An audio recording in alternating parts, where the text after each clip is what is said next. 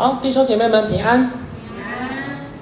今天要给大家讲的分享，是关于我们主耶稣基督在经历他整个三年的传道生涯的时候，他到今日，他要准备进入耶路撒冷。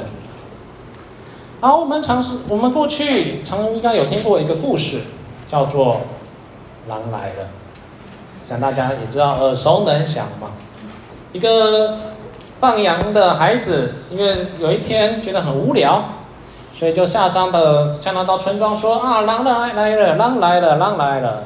村民们非常的生气，非常的紧张，非常的担心，就抄起了家伙往上上去。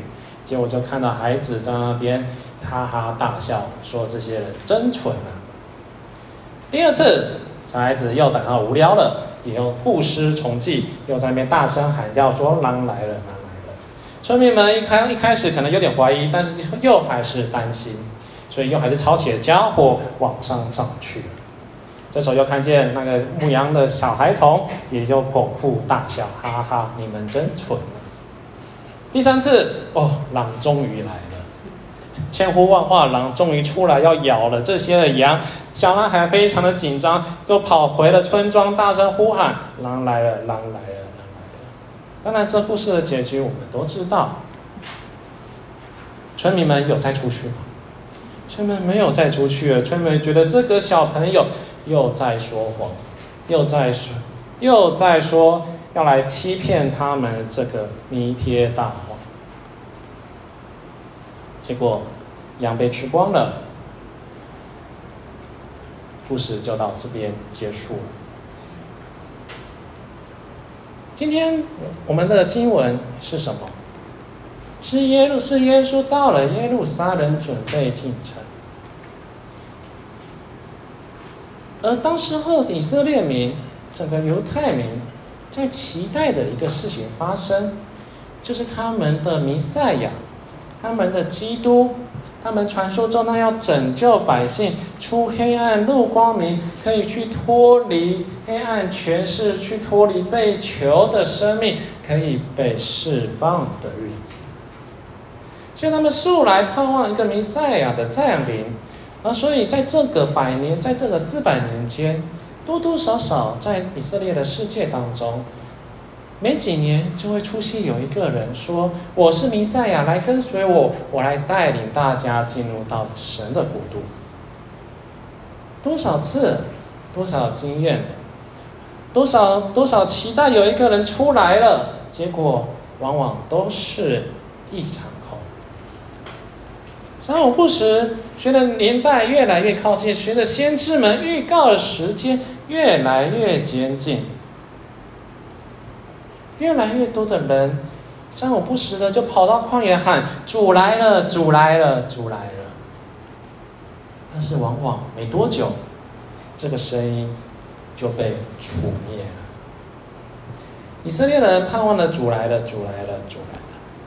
但是这一次仿佛有一点不一样。这一次的主有点不太一样。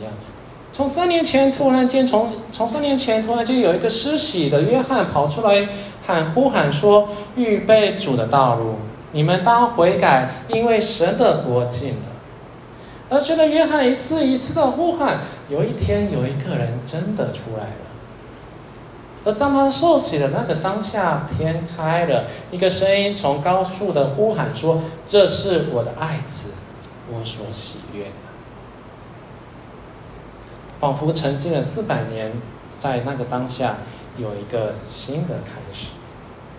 而这个主，这而这位人，这一位拉比，这一位自称人子的这一位名叫拿撒勒的耶稣，在这三年来做了多多少少各式各样的神迹奇事。他的话语大有能力。他的恩能力可以医病，他的话语可以赶鬼，他可以施行各样的奇迹，他的话甚至可以去使风浪平静。他也教导以色列民何谓真的律法的本意，律法。这三年来，很多的群众，也很多法利赛人来跟耶稣来辩驳，但往往都是法利赛人被耶稣所变的。越来越多人认识了耶稣，越来越多人认识耶稣这一伙的人们，也在他们周围去看到很多与他们过去教导所不一样的地方。所以耶路是，所以当耶稣从整个非整个菲利比、该撒利亚、菲利比那边开始一路往耶路撒冷走的时候，很多的百姓、很多的群众都一路的跟随耶稣。好像有一件大事将要成就，所以这一行人浩浩荡荡的从拿撒勒那种加利利省那种鸟不生蛋的地方，慢慢的走到他们认为重要的政治宗教的核心的所在，也就是耶路撒冷。这时候呢，来到耶路撒冷外的这一群人，有耶稣，有门徒，有群众。这时候，耶稣就差派门徒干嘛？差派门徒出去，去哪里？去旁边的村庄。他们到了伯赛大，他们在伯赛大那个地方。他差，他差，不 不好意思，不是伯赛大，他到伯大尼那个地方。耶稣叫门徒去旁边的村庄去牵驴驹来，牵一头驴驹来。这个时候。门徒可能就心中疑惑：怎么那么突然牵一个驴驹？而且这不是我们的驴駒，是别人的驴驹，这样牵可以吗？难免心中会有这个疑惑。但耶稣却跟人说：不用担心，这个驴驹，你只要跟他说这是主要用它的，他就会让你们牵。弟兄姐妹，我们要留意一下，在十一章这边开始。耶稣的称呼开始变了，他的自称开始变换了。大家如果有熟悉一到十章，耶稣最常称自己为什么样的身份？他最常用什么称谓来称自己？人子。门徒顶多叫他拉比，所以他很少会使用主这样的一个身份，或是我是基督的这个身份来自称。而在十一章开始，他开始大量密集的去使用“主”这样的一个称谓。为什么？我们的主耶稣突然间变了，从原本用称为人子这种比较一种中性，用人的身份来表达的一种习惯，到到了耶路撒冷这里，他开始用“主”。主这个希腊文叫 “Kyrios”，Kyrios，Kyrios。它是表达一个权威，它表达一个统治的地位，而是这个希腊文字在整个罗马帝国当中是皇帝会自己使用的。所以罗马帝国在文献当中，皇帝为了施展自己的权力，让大家告诉你们要瞧好哦，你们现在跟谁说话哦？你们是在跟罗马帝国的统治者，跟这个上帝的儿子在对话哦。罗马皇皇帝自称是上帝的。罗马帝国的文献常表达，用皇帝会用主宰者、用统治者来去用 Kyrios 来表达自己的特殊的地位、特殊的身份、很特殊的权利，一切在他的掌握当中。所以 Kyrios 它本本本本身也还有一个神的意思。皇帝自称是神，所以我们要知道马可福音的作者他在写给谁？马可福音的作者在写给马可，在写给是罗马的居民，是罗马的基督徒。所以当用“主”这个词的时候，它是有一定的敏感性，它也在帮助整个罗马的基督徒知道一件事情。不要忘记，你的真正的主是谁？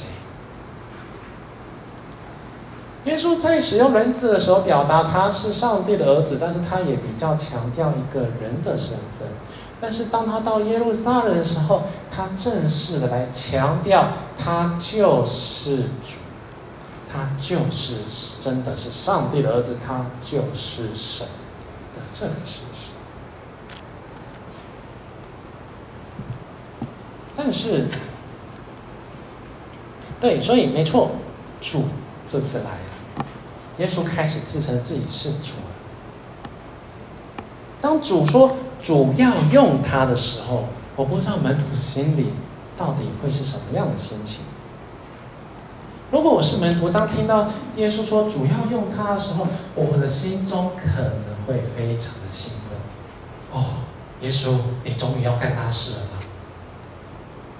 耶稣，你终于要兴起了吗？耶稣，你终于要复兴以色列了吗？弟兄姐妹，我们要知道，主要用它这一句话，它其实带有一个含义。在那个时代，有谁可以征召马匹？有谁可以征召这种搬运东西的牲畜？主人还有吗？统治者，那当时候最直接会喜欢任意的征召民用一个人叫做罗马兵丁、罗马军官。所以主要用它，我们不用觉得好像是一个非常 peace 的一个含义。它可能带出来的一个很深的含义是说，主权在谁的身上？为什么罗马人可以任意的去征用百姓的东西？因为罗马人就觉得这个东西就是属于罗马帝国的嘛。所以它是表达一个主权掌握者、一个统治者的一个身份。这个君王是一个帝王可以施用的一个权利。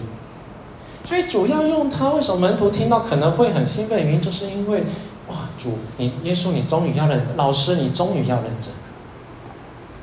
但是我们也可以回来，我们可以先来想一下，当时候的人到底怎么来看主，来看帝王，怎么来看所谓的统治者。如果我们去翻旧约的文献，换上诗篇，尤其在诗篇里面，我们也可以看到一件事情：以色列的神是怎样的一个神？他除了供应万物、供应百姓、供应一切的神之外，当以色列人在被囚被掳，或是在遭受敌人攻击的时候，耶和华上帝是怎样的上帝？我们从诗篇里面，我们可以看到上帝那个形象，他是一个征战的上帝，是一个统治万有的上帝。而我们今天刚刚比较前面读的《该撒利亚书》第九章的部分，如果有圣经的，我们可以再翻一下《该撒利亚书》第九章。如果我们翻《该撒利亚书》第九章的时候，它的前面一到八节，也是我们刚刚没有念到的前面的部分，我们会发现到《该撒利亚书》，它强调的是一个主为以主为以色列来征战，他是一个为以色列来征战的上帝，是一个带领以色列人去打败仇敌，帮助以色列打败仇敌的那个上帝，是一个。在敌人的前面为我怎么样的上帝？这大卫的诗吗，你在我敌人的前面为我摆设宴席，是一个当我以色列在忧患患难一个被敌人攻击的时候，可能会会为我们征战来带来和平的上帝。所以是一个征战的神，是一个统治万有的君王，是在耶稣，所以在耶稣时代的时候。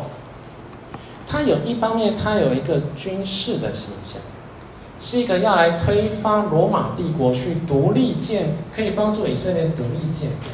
但是我们还仍然还是要留意一下，这个统治者，他不单只是希望征战而已。以色列人所盼望的那个以赛亚、弥赛亚，不只是。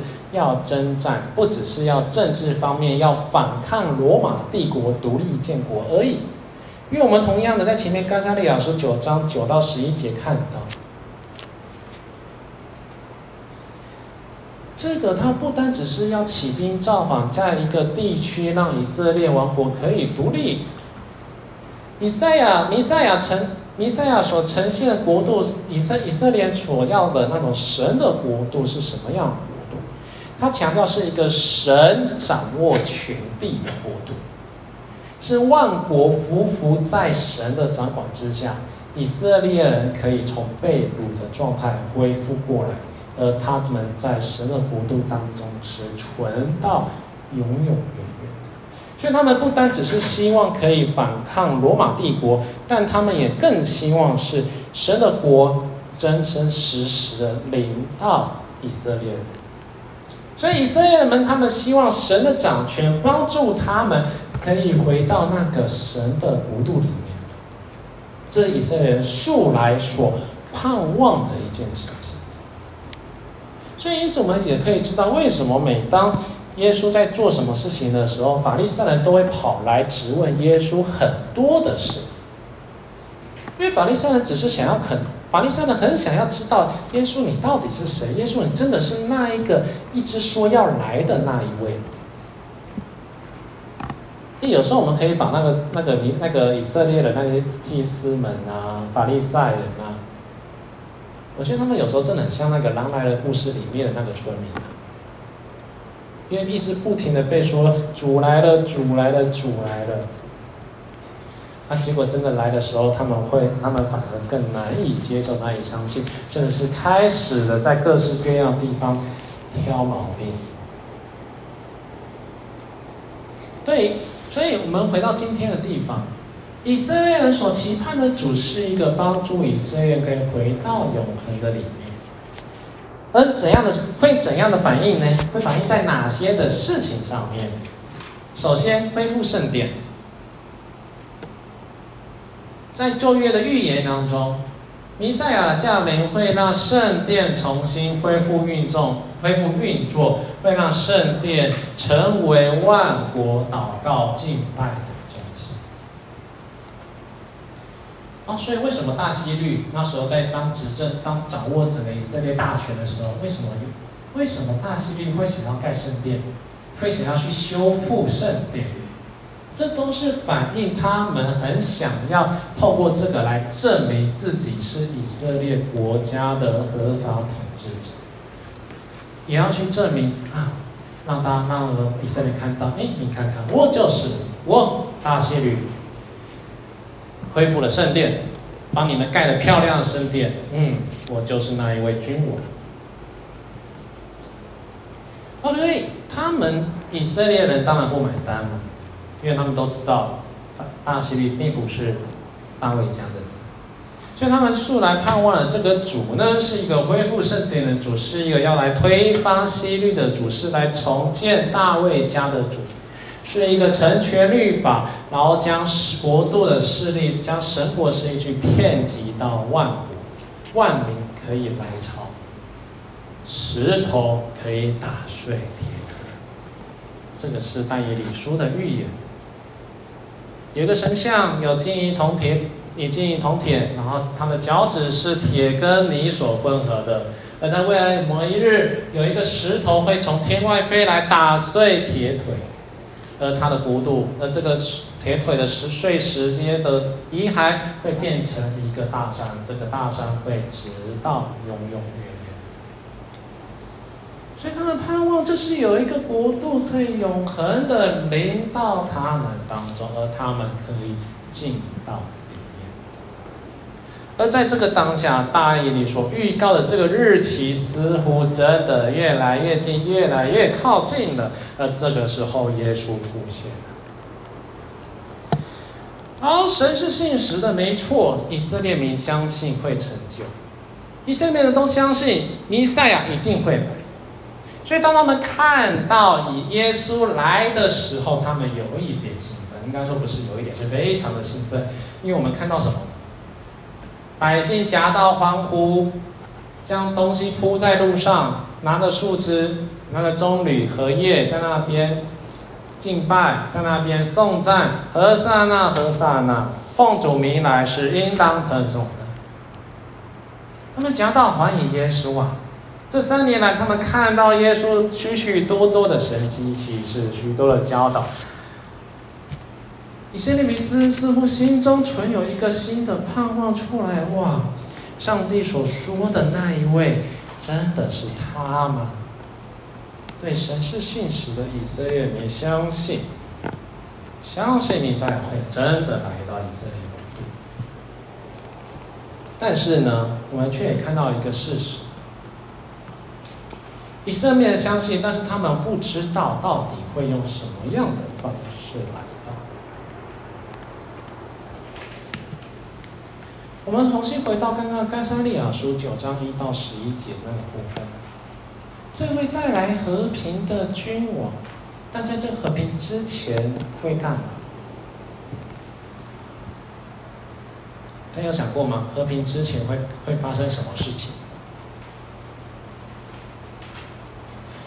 刚才说九章一到八节，神会为以色列人征战，击败仇敌，泯灭战争。而在第九节才带到和平之君骑着驴驹来到西安。所以在这在这弥赛亚进到西安城前，会先发生什么事情？主为以色列人征战，所以他们的概念就想，他们的概念里面的想象就觉得主应该会先，这一位预告来的主应该会先有征战吧，应该会先带领我们，嗯，把那些仇敌给搅扰搅扰一遍吧。但是呢，我们的耶稣怎样？所以我们看到一个他们所想象当中那个主是一个荣耀、尊威严、尊贵，一个非常高高在上，要引导万、领导以色列民去与他们的仇敌来征战的一个上帝。但是我们的耶稣是怎样的耶稣？荣耀君临天下的君主，跟一个卑微出生在乡里的小木匠，这个身份差多少？这个身份差多多？而这位传闻中可能是弥赛亚，可能是主的耶稣，他是骑着驴驹走进城里。那个画面其实跟盖撒利亚书的九章一到八节是差的非常非常的大。没有大战争，也没有反对大希律，更没有来帮助以色列人可以去抵挡希腊文化。耶稣。耶稣在地上做什么事情？医治瞎眼的，医治大麻风的，赶鬼，使瘸腿可以行走，让百姓知道何谓真理，何谓律法。完全没有像跟预告当中那个好像差的非常非常的。那个大征战去哪里？那个泯灭仇敌在哪里？而当这一切发生还没有发生，耶稣就骑着驴驹，浩浩荡荡的走到耶路撒冷。光这边就把一大堆人的想象都破灭，尤其是那些在在上位掌权的宗教领袖。光看到这个景象，大概就傻眼了。怎么跟说的，怎么跟想的，好像有一点不太一样。而且我们也刚，我们也要想到，这位马可刚刚才记录这位君王，这位荣耀的君王才刚做了什么事情。我们往前翻第九章的第十章的结束。这一位荣耀君王的主刚刚才做了什么事情？一个瞎子跳起来，走到耶稣那里，说：“要我为你做什么？”耶稣跟那个瞎子说：“要我为你做什么？”对，这一句话，我们好像好像只是单纯领受的话，好像是耶稣只是很。呃，正常的询问，我可以为你做什么？哎，但是这一句话我们要留意哦，这句话是谁谁会说的话？什么意思？这句话有是怎样的身份的人才会说要我为你做什么？只有仆人，只有奴隶，只有奴隶在跟主人。在服侍主人的时候，他会跟主人说：“主啊，要我来为你做什么？”但是这个荣耀君王跟瞎子说，跟这个在地上乞讨的瞎子，不要，你看有乞讨，应该有乞讨，我记得。贫穷的瞎子，没地位的瞎子，一个社会极度卑微、最小的那个瞎子，耶稣对他说：“要我为你做什么？”哎，这个跟君王形象完全差的天方地覆，这跟主的那个一般人在想象主的那个形象差的十万八千里。所以马可告诉我们，这个君王是怎样的一个君王？这个君王是一个奴仆君王。这个君王不是高高坐在宝座上要让人颂赞的君王，他是。进到我们的当中，说要我为你们做什么？所以耶稣的这个行动，耶稣整个三年来的行动，他基本上是要来挑战我们人类，挑战这个世界，挑战这世界告告诉我们的神。这个世界告诉我们，我们必须努力的向上，让众人来服侍我们。我们要变得很伟大，这样别人才会来称颂，这样人才会来服侍我。但是耶稣在教导门徒什么事情？耶稣在教导门徒：你们要接待当中最小。你们这个要想要当王的，你们想要当领袖的，你们要先成为那最小的仆人，去服侍众人，而不是那一种高高在上的，好像要来人服侍我一样。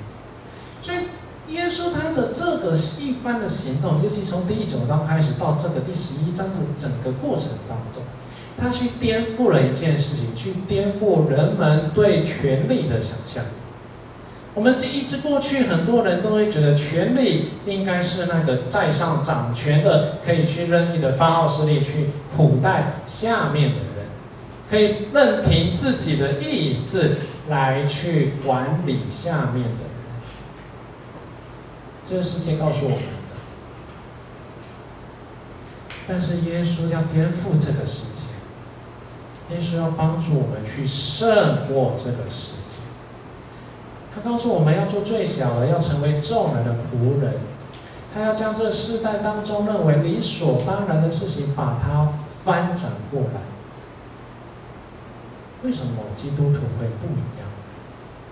因为我们光看待权力的眼光，就是完全不同。所以，我们也可以去理解到，为什么新有些欧洲、西方、欧美或是其他的基督教世界里面，他们的政治方式有点不太一样的点，因为他们过去很多都是从基督教文化当中去领受出来的，因为他们知不知道，越有权力的人，就越当去帮助没有权力。所以我们可以看到，现在很多人权，很多一些，呃，一些人权的议题，往往你会都发发现到，原来基督教早就在讲了，因为我们信仰早就已经在呈现出来，就是耶稣在做的事情，要颠覆过往的认知，让我们去看见一件事情，他一个亲自示范给我们看做。领袖的、有资源的、有能力的、有那万有的主宰，他亲自降谦卑下来去服侍所有的受造。所以我们可以看到，这个是一个服侍人的主耶稣，他是一个服侍人的主，是一个受难的基督。就这个人在我们世界里面，人类真的很多妄想。妄想用战争、用武器、用医药、用文明、用科技、用政治、用国家、用任何人类他自以为可以想到一切，他们给自己一个理想，叫做要给世界带来和平。然而，人给世界带来的是什么？带来的是恐惧，带来的是地狱。大家有知道为什么原子弹会被发明出来吗？最近那个波本海默在上映嘛？有人有人知道原子弹为什么会被发明出来吗？它的发明是一个极大的人类的理想，他的那个理想叫做结束战争。科学家想要用原子弹这样的一个发明，或美国政府想要原子弹这个发明来去终结当时候的世界大战，为人类带来和平，所以研发出来了原子弹。但是当原子弹研真的研发出来的时候，很多科学家也蛮后悔的，说了一句话：什么？我把地狱带来了人间。对武器这种高杀伤力的武器，很多时候有些武器研发真的就是为了想要快点结束战争，不要让人类有更多的斗争。但是这种东西带来的往往就只有恐惧。那当人真的使用的话，地狱也真的来了。就是我们过去很常讲的恐怖平衡嘛，恐怖政治嘛，恐怖的、恐怖的、恐怖的，让人不敢去做的。这是人，这是我们人，这是这个世界，这也是整个人类历史几千年下来的产物。这是历史一直以来在告诉我们的事情。人虽然塑造了世界，塑造了和平，但是却也带来更多恐惧，也带来了人间炼狱。但是耶稣呢？我们的这一位创造宇宙万物一切的主宰的这位天赋上帝呢？他做了完全相反的事情。他用他的爱子耶稣基督钉死在十字架上，他不是去除灭这一些恶人，只是来除灭我们这一些该死的罪人。他反而是让他爱子钉死在十字架上，将福音带给人类。所以，神给世界的是一个超越的爱。是一个超越一切的爱，是和睦，是温柔，是彼此接待。这我们一切都在耶稣身上都可以看得见，而我们也在当中去领受得来的好消息。约翰一书三章十六节说什么？我发现到约翰福，不管约翰福音还是约翰一书了，好像约翰写的东西三章十六节都蛮重要的了。约翰一书三章十六节说：“主为我们舍命，我们就从此知道何为爱。我们也当为弟兄。服侍人的主给我们带来一个新的眼光，那叫做服侍你的弟兄，服侍你的弟兄姐妹。来看看你旁边那一个，你要服侍他哦。跟他讲，我要服侍你。”希望我们可以，希望也可以重新发出，跟旁边的可以说一声：“我可以为你做什么？”但这不勉强。主，我们这一位主是与这个世界的君主完全相反。就算我们今日的民主社会里面，好像说什么我们选出我们的公仆，但是真的选出公仆了吗？我们还是会打个问号嘛。那是一个理想。对，那嗯，虽然总比独裁者好的嘛。对，但是理这是一个理想，但是这个真的只有在主的里面才有办法做得到，因为主亲自示范给我们看。所以，为什么我们在主里面可以做到？是因为主已经为我们先做了，就我们知道该如何做。我们就像小孩子一样，就跟着我们的爸爸妈妈去学习东西一样。也是父神亲自让我们学什么叫做舍己，为了人，为了需要，为他人的需要来摆设。哦，所以。约翰一书，约翰在约翰的书信当中，我们可以看到他一直在强调一件事情，叫做上帝的诫命是什么？上帝的诫命其实就只有一句话，叫做彼此相爱。而律法里面，耶稣在解释律法的时候，他也说律法总纲叫做什么？爱人如己。耶稣告诉门徒，律法的总纲叫做爱人如己。但是当在最后的晚餐的时候，耶稣拿起饼来拨开，祝谢了，分给他们：“这是我的身体。”又用酒倒给他们，说：“这是我的宝血，洗净你们。”而在他最后离别的讲道里面，在约翰里面，他记载着跟门徒教导说：“你们应当彼此相爱，因为当我们彼此相爱的时候，你就认出你其他人就认出你们是我的门徒。”哎，各位有没有想过，爱人如己跟彼此相爱有什么差别？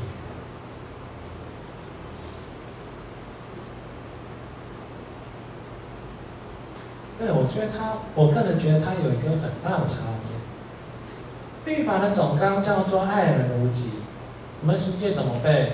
要爱，要顺，要孝敬你的父母嘛。不可杀人，不可偷盗，不可奸淫，不可作假见证，不可贪恋别人的，不可，不可，不可，可，不可，不可，不可，不可，那么多不可，到底为什么？为什么耶稣会说他是一个爱人如己？你会希望你的小孩对你不孝吗？你会希望你的小孩哪一天把你踢出家门，说我不养你了吗？不会吧？是为什么要孝顺？因为你可能哪一天你也一样被孩子踢出去了。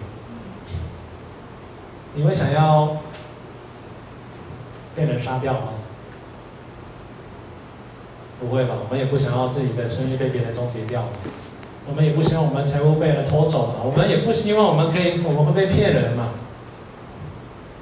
所以我们会发现到不可的后面，它其实为了也是会结结在一个叫做爱人如己，因为也反映的就是我也不想啊，我也不想有这些遭遇。那彼此相爱是什么？彼此相爱就已经不只是因为我不想喽。彼此相爱，看到的是我去看到，原来他更有需要，也去看到我自己，原来我也需要。所以，他从一个爱人如己变成一个彼此相爱的时候，他更看重是我们彼此之间的联络关系。你不单只是看到你，我不想要那个那个谁。玉芬姐把我杀掉，我可能不是单纯是是希望玉芬姐把我杀掉而已。我可能看重是啊，玉芬姐是不是最近身体不太好？我反而更看重她的身体的健康，而不是恐惧她可能会把我宰了。所以同样的，不可偷盗的相反是什么？应该说不可偷盗更积极的应用是什么？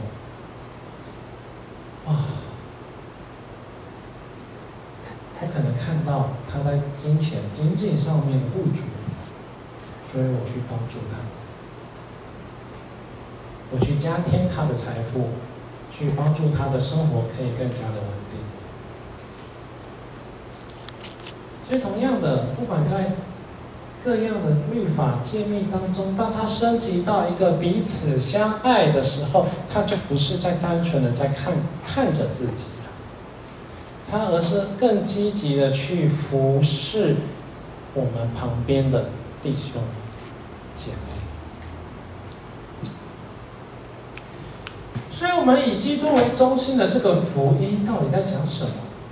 我们常常在讲耶稣爱你，我也爱你。我们爱来爱去，到底在爱啥会？他们这个不是单纯在讲耶稣爱我，我爱你们，爱的背后是什么才是重点呢？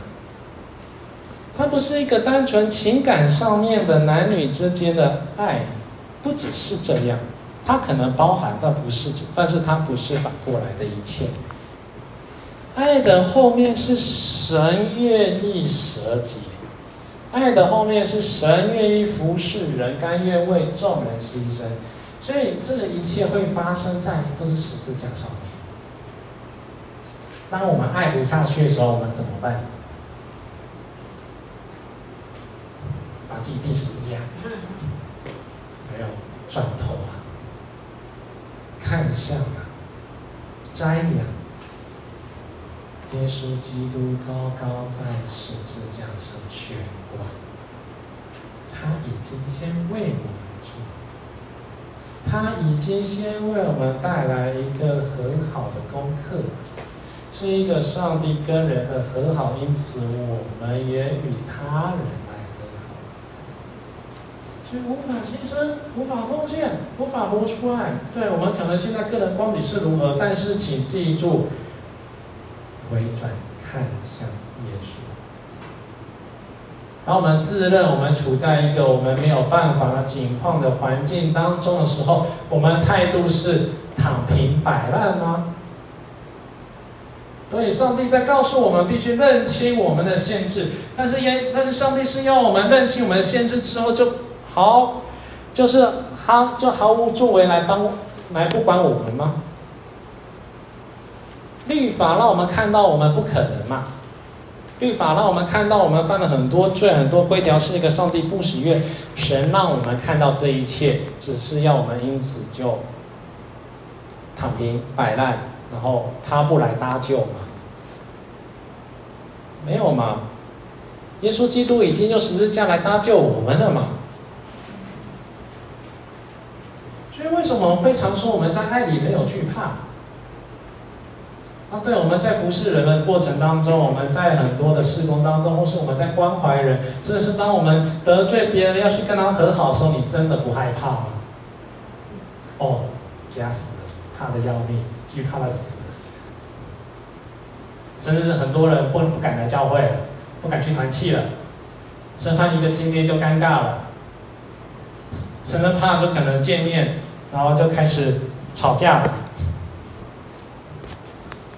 哎，没有惧，要惧，我们在我们常常说爱里没有惧怕，他是多大的信心啊！这是多大的信心，让我们知道我们可以在上帝的里面没有惧怕，去勇敢的面对，去运用他的智慧来去处理我们所有的环境的事情。你的能力到哪里，你就做到哪里，没错。但别忘记了，我们有一个大能的主宰者，我们。所以为什么常说像倚靠上帝、倚靠耶稣，就是因为他早已经在十字架上帮我们成就这一切。因此，我们敢勇敢的去踏出那一步，即使我们又再失败，又再次跌倒，又再次软弱的时候，我们可以用再次看向耶稣，我们再次的站起来往前走。哎，这都是有动机的概念嘛。上帝爱的永动机在我们当中持续的运转、运转、在运转。亲爱的弟兄姐妹，我们的主来了，主来了，主来了，他真的已经来过了，也为我们钉死十字架上，也为我们复活。最重要是他在灵，他在升天的时候，也将我们的，也将他的圣灵。浇灌在我们的内心，我们有新的眼光。耶稣也应许了一句话，通过使徒的口，也应许我们一个很重要的事情：那胜过世界的，不就是信耶稣，信耶稣是上帝的儿子的吗？我们信耶稣是上帝的儿子。因此，我们有那个信心，我们有个把握，我们可以胜过世界。那我们一起祷告。亲爱的父神，孩子们，感谢你，你的救恩是何等美善，你的恩惠，你的平安是何等的宝贵。让话语们再次看到你是怎，你的爱子耶稣是怎样的一位主。他是我们的救赎主，他是在我们一切软弱不足，在一切要面对各样罪恶所带来的嗯、呃、问题的时候，主啊，你通过耶稣告诉我们，不用怕，我已经帮助你们了，我已经救你们了，我已经赦免你们一切的过犯，以及帮助你们一切的软弱。主啊，在你里面，我们毫无惧怕，这是你的应许。但愿你让我们真真实实的尝到这一份甘甜。主啊，但愿你的灵常与我们同在，让我们在你里面，我们不自夸，我们是谦卑；我们不骄傲，我们是甘愿的，谦谦和和的来到有需要的当中。我们彼此服侍，我们看见别人的需要，我们也看见我们自己也是需要你的。但愿我们在基督里的，在你爱子耶稣基督里面，我们真的活出彼此相爱的生命。但愿我们有那一份从你而来的眼光，让我们去看见这个世界所看不见的事。谢你，全家人们祷告，祷告奉主耶稣基督的名求，我们。